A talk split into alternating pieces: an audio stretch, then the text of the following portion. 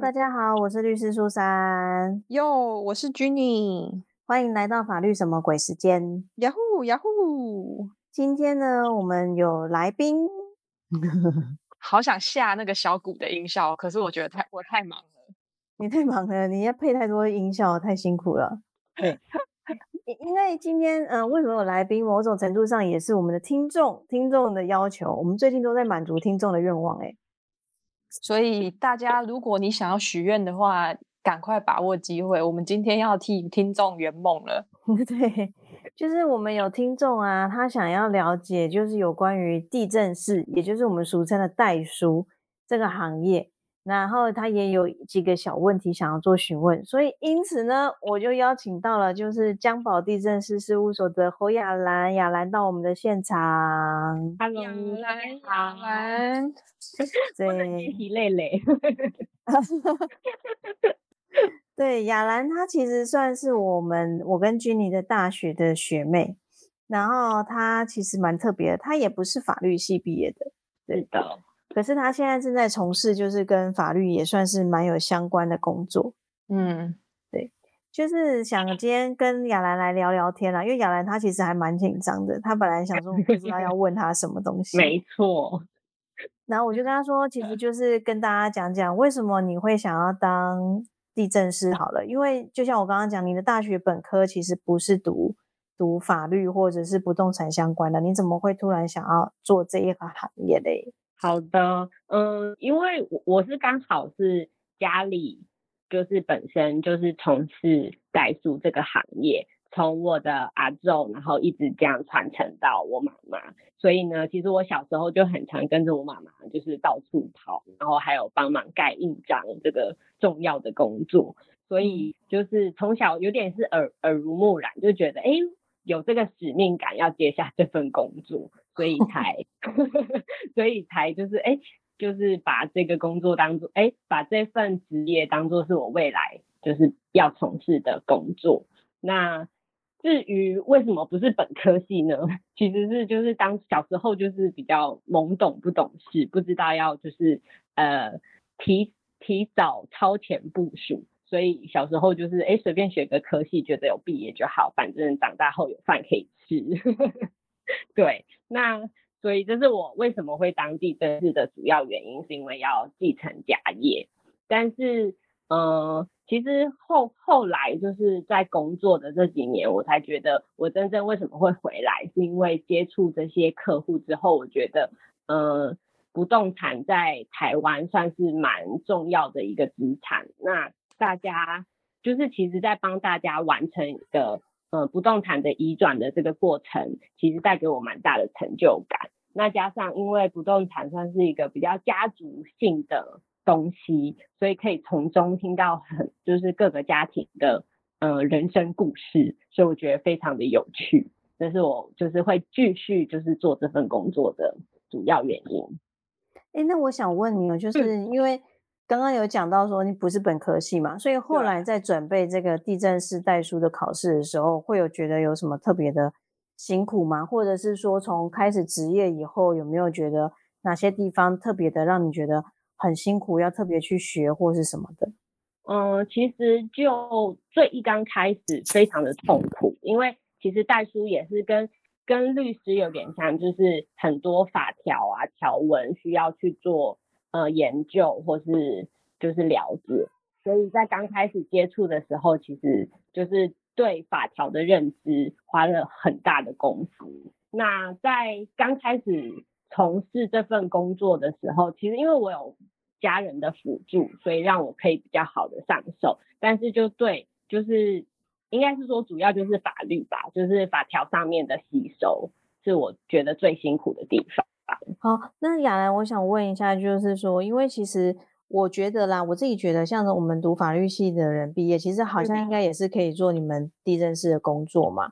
那对，就是我觉得等于是说，可以让法律的人他多一条路可以选择。所以你自己有没有觉得说，有什么可以给任何想要转行的人，就是一些建议呢？因为就像我刚刚讲的，你本本来的科系也不是有关于不动产的，对。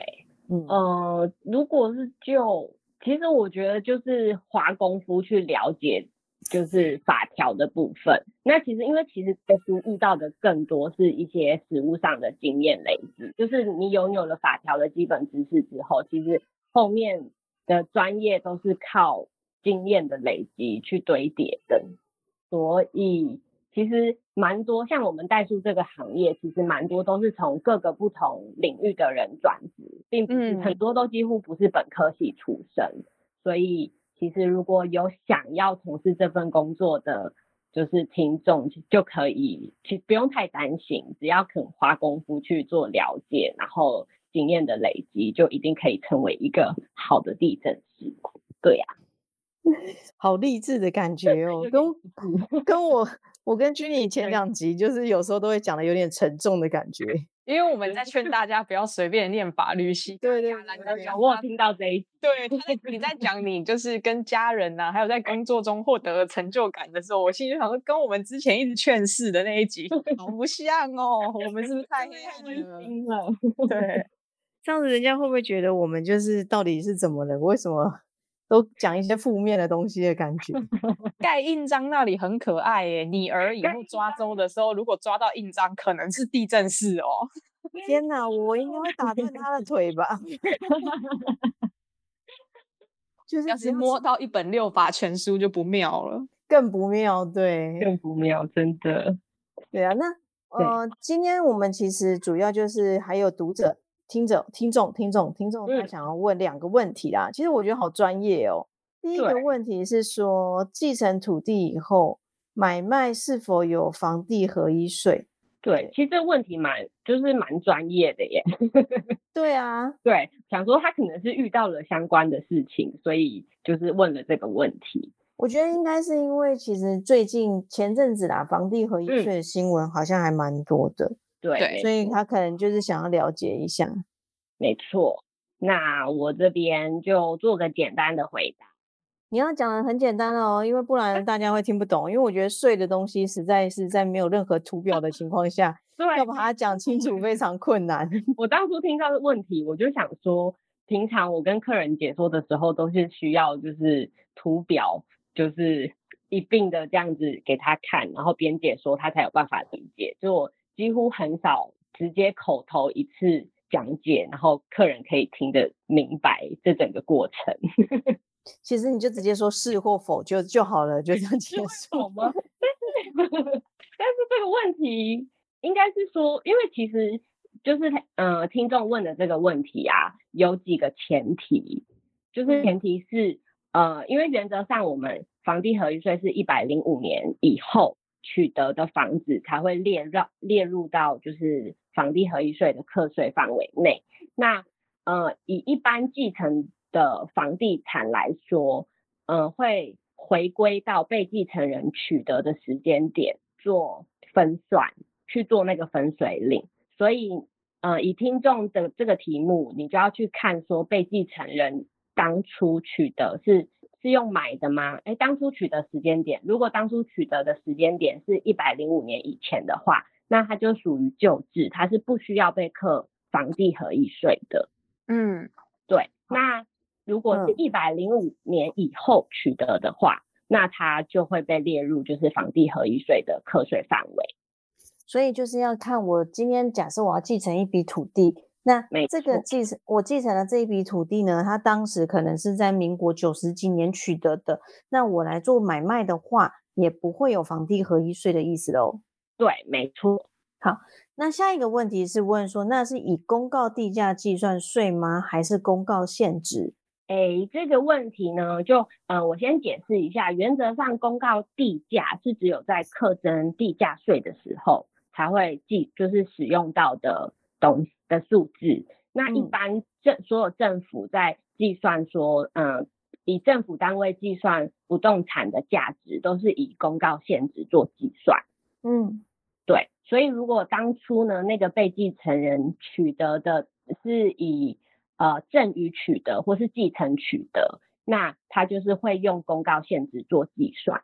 但是如果当初他是呃被继承人是买的，那他就会用他当初买的那个市价作为取得成本的计算，所以要看就是看每一个状况不一样。所以有可能是用公告限制，也有可能用当时的市价喽。没错，了解。那还有一个问题，我觉得这个问题其实问你有点，嗯，对，不确定要问问专业的苏珊律师。为什么问我 ？OK，没有，因为其实我看到这个问题，我觉得这跟你应该比较没有什么关，因为你应该都是不动产的买卖居多吧？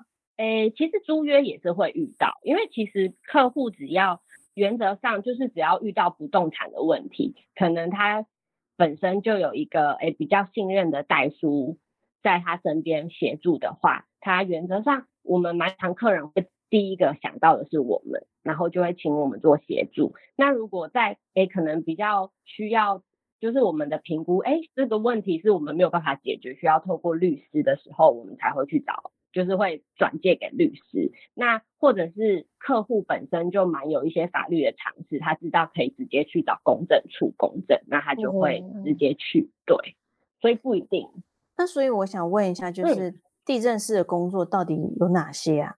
其实我觉得很广泛呢，因为如果以整个移转的过程，从最前端的税务的规划，所以就会牵涉到税费、税负，那到就是不动产地震的申报，然后还有就是其实人也有关系，就是跟户政机关，例如说继承，就是继承人的之间的关系，这些都是我们的服务项目。所以呃，我自己通常都会说，只要跟税捐处、国税局，然后户政、地震事务所有关的呃项目，其实可能都会是我们的服务项目。对，那感觉你接触的范围也跟我们接触的范围有时候有一点重叠，有点冲突。对，也也会重叠到。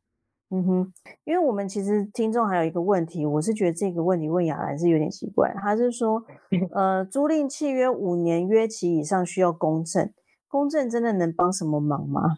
嗯。其实 好没嗯，原则上我们都还是会建议客人，就是可以的话，当然可以，就是多加一个公证的程序。那最大的好处就当然是就是我们可以约定可以强制执行的范围，对，就是的项目有哪些。那约定了这个强制执行的项目，最大的好处就是当就是。当有纠纷发生的时候，你可以不需要透过就是旷日费时的诉讼程序，然后去得到后面的强制执行，你可以直接就是做强制执行的动作。嗯嗯，这地方就真的蛮专业。其实我觉得，就是 呃，我们法律上要去做强制执行来讲，一般来说啦，都是需要得到一个法院的判决，或者是说有一些特殊的原因啊，像有些人会知道什么支付命令。啊，这些那同样的，我们可以在租赁契约里面，就是五年约期以上这种需要公证的租赁契约里面去记载着说，就是刚刚雅兰讲的，可以直接作为强制执行的名义。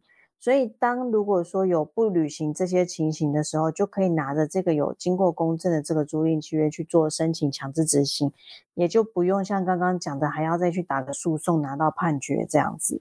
公证人多么的妙用啊！又在这一集出现了。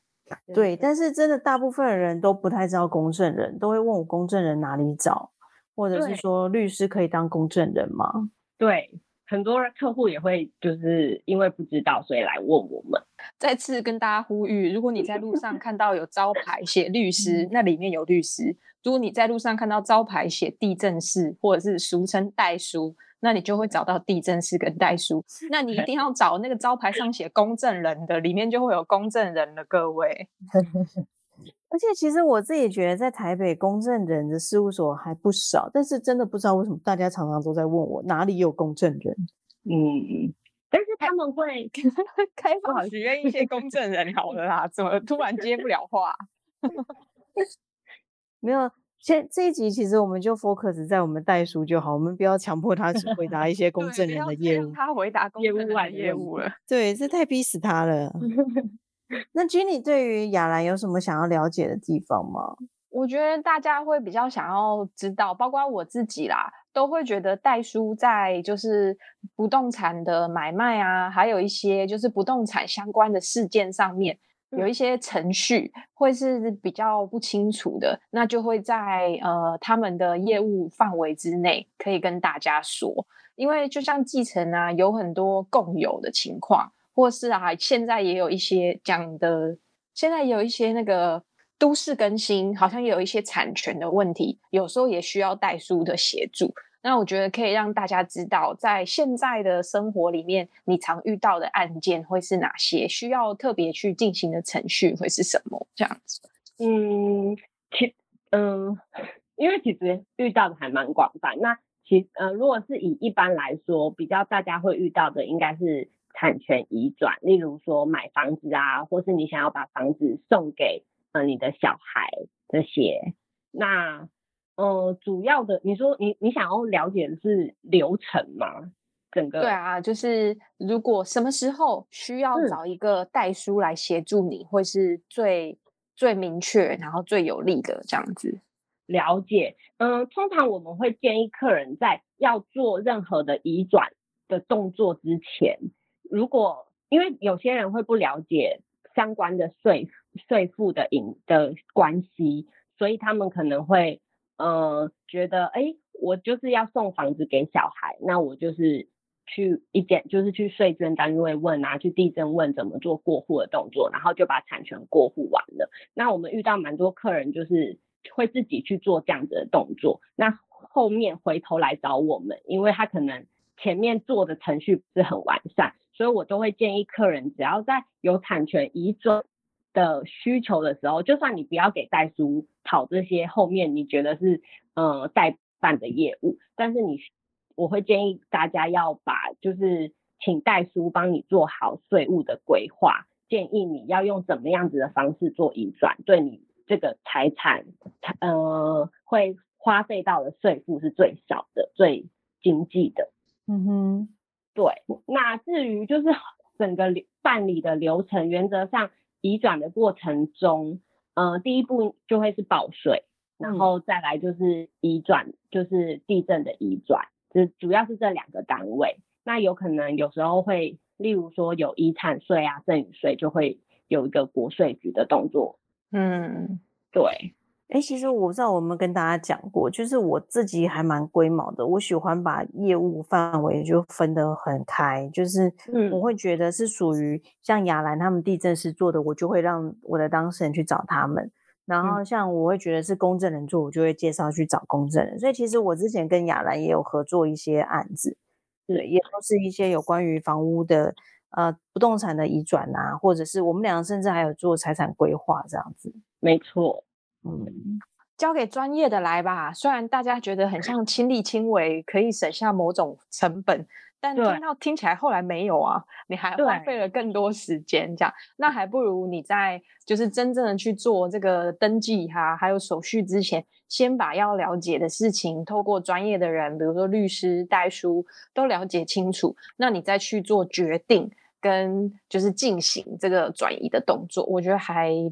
比较划算，没错。尤其是虽然我自己会写一些税法的文章，但是其实像我跟雅兰那一次合作来讲，我们就有分工，就是有很多税的部分，我会觉得他比我专业太多，就是交给他吧，这样子。嗯，对呀。那还有什么样的问题？我们今天难得难得有来宾，好久没有来宾了 所以快点，有什么问题一次问个够啊？觉得移转这件事情会很重要。那我想问雅兰，就是。目前为止做的事情、做的业务里面呢，你有没有哪一件事情很想对广大民众呼吁的？呼吁吗？对，你觉得真的太重要了，你一定要知道，还是真的太母汤了，千万要小心这样，或或者是让代书的工作轻松一点之类的，大家不要再苦苦为难彼此这样。对，真的，嗯，我觉得，嗯，像我最近就遇到蛮多是继承的案子，那。就是继承人可能会有一些就是财产分配上的纷争，对。那我通常就还蛮常建议，就是可能中高年龄层的客户，就是去检视一下他自己呃名下的不动产或是所有的财产，然后去做一个呃不一定要规划，可是你要去做了解，然后让嗯小孩知道说。大概会做什么样子的分配？但如果可以的话，最好就是透过律师，然后透过公证处去做一个遗嘱的规划。对，因为我蛮我最近遇到的案子很多都是继承案件，那嗯，挺都没有办法顺利的圆满结案，原因就出在继承人之间没有办法做一个很好的协调动作。对，嗯，我觉得继承案件应该也算是你们蛮大宗的部分哦。对，蛮算蛮大众的。而且有时候人家来问我们，就是有关于继承的一些东西，我都会跟他们说，你们就花点钱去找个代书，他就帮你全部弄好。真的，因为我蛮常，我蛮常遇到一些呃民众会在国税局啊，或是各个机关，然后对着承办生气。那生气的原因，就是因为他可能会告诉他说，我都已经跑了这么多趟了，你为什么就是还是不能让我就是申报成功？那原因就是出在他准备的资料不够齐全。然后这时候就是承办也会很无奈，因为他资料不齐全，没有办法申报。然后民众也觉得很生气。然后我就每次看到这个情况，我都觉得你都已经跑了好几十趟，那你还不如交给专业的，就是你自己省事，然后心情也不会这么的烦躁。如果是连续剧的话，我就会想象你的那个镜头，我就是会在一个框框里，然后前面是生气的民众以及承办人，然后你就在后面递上你的名片，说不如让我来帮帮你吧，然后或者你应该在门口摆一 个摊子，叫他们都到那里排队。没错，没我的 OS 永远都是这样，但是好像不行。哦，这就这就很像我在在他面前递名片。对啊，这就很像我之 前常常在说，因为我我以前住的地方楼下是夜市，然后每天每天都出车祸，我就说我应该摆一个摊子在那边，然后只要有车祸发生，我就赶快去渡，就是递名片就好。预防胜于治疗，事前了解胜于事后争吵。大家，请你事先向你的律师还有代书做好遗嘱的规划。而且我说老实话，其实请代书做这些规划的东西，或是协助去办一些呃一些像刚刚讲继承的一些业务，说老实话，它的费用还是比你之后发生纷争去打一个诉讼来的划算。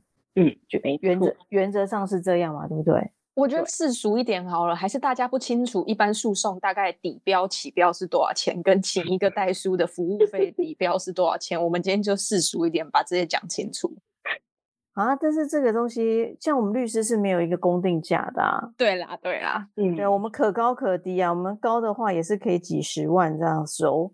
或者是跟你说你的不动产标的的百分之多少是我的酬金这样子，嗯，没错，我的话也是跟苏苏神一样，就是其实是要看就是案件的难易度，然后再去才有办法去评估说，哎，就是报酬是多少。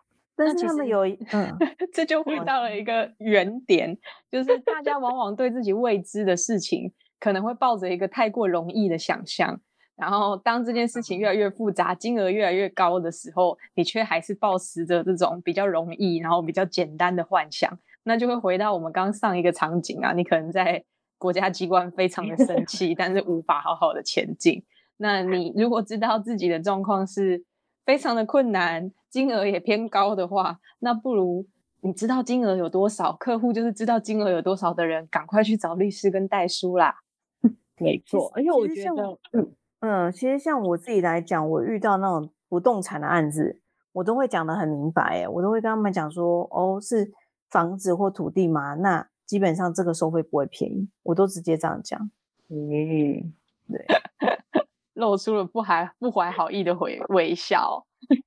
对，因为因为其实我雅兰应该也有经验吧，就是遇到这种不动产的，其实真的很难报太低的价格啊。对，因为其实不动产就是你你说它没有什么价值，但是其实就是好像也不不容易取得，所以你当你想要的，就是当大家要分配这个东西的时候，就会你知道那个个性就会出出来，所以就是困难点就会变得很高，就你要去突破它，就让整件事情圆满的的话，就是需要花很多的努力。像我有一个案子。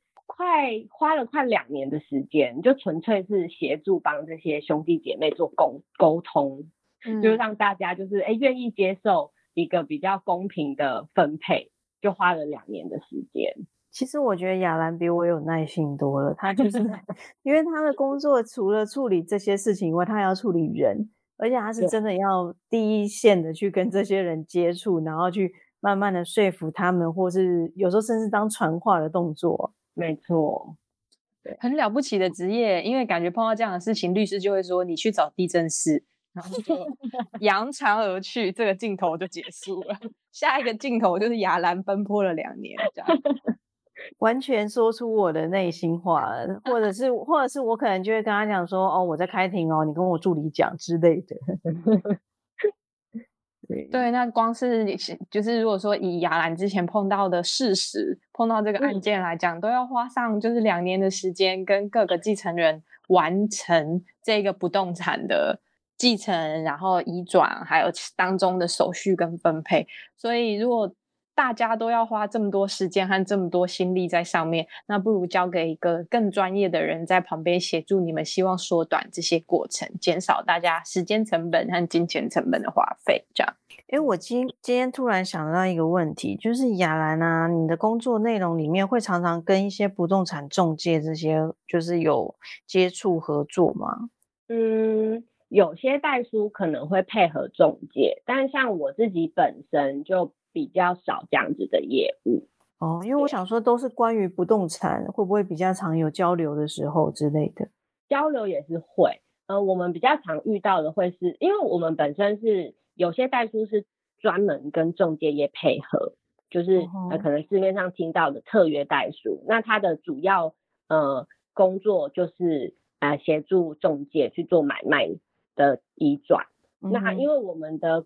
呃，工作项目比较繁杂一点，所以没有办法去配合这样子的工作模式，所以呃这个部分就比较少。但是我们呃有配合一些中介，是当特约代书，因为他可能比较熟悉的就是移转的动作，那对于一些比较特殊的情况，他们就没有办法去做及时的处理，所以我就嗯像前去年吧，就遇到一件是呃农地的买卖，那呃。